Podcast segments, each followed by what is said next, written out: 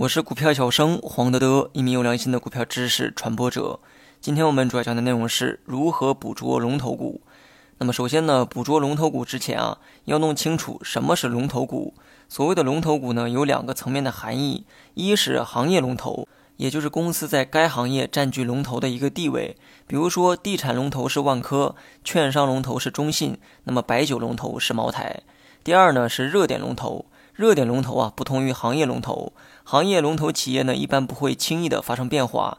即便说整个行业板块的表现不佳，但行业龙头的位置啊，也不会轻易的发生改变。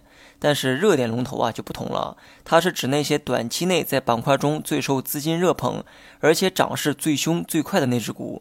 这样的个股啊，一般呢被称为热点龙头。而今天我要讲的也是热点龙头。捕捉热点龙头之前啊，要率先找到市场的热点板块。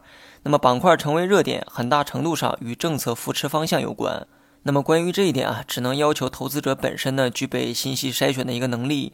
曾经炒作过的国企改革、雄安新区、新能源等等，都离不开相应的政策鼓励。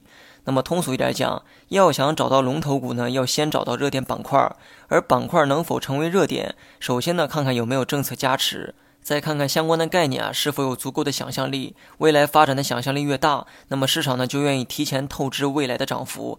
这类板块在短期内可能会出现连续大涨的行情。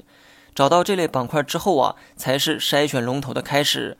热点龙头与行业龙头呢有所不同，重点啊一定要放在“热点”二字。对于先出现大涨甚至是涨停，以及上涨持续性最长的那个，就是龙头股。如果要介入，一定要挑这样的龙头股。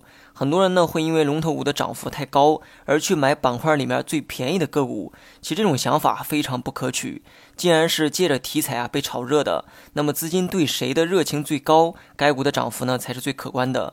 假如龙头股啊出现衰落的现象，那么你去买再便宜的股啊也一样是赔钱。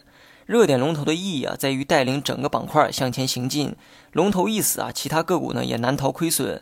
在这里呢还需要说一个注意事项。有些时候啊，龙头股呢，它不止一个。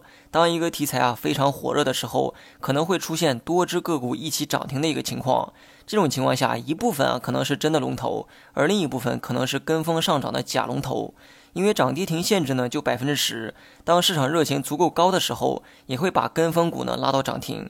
由于这个涨幅呢都是一样，所以啊这个时候啊很多人呢分不清哪些是龙头，哪些是跟风股。对此呢，大家可以去看一下这些个股的主营项目。假如说这个板块被炒起来呢，是因为新能源概念，那么对于主营业务是全部由新能源构成的个股啊，显然呢更加有利。而对于沾了点相关业务的公司呢，就不那么友好了。所以当出现上文提到的情况时，不妨先挑出这类浑水摸鱼的龙头，追涨这些龙头啊，很有可能会买在山顶上。好了，本期节目就到这里，详细内容你也可以在节目下方查看文字稿件。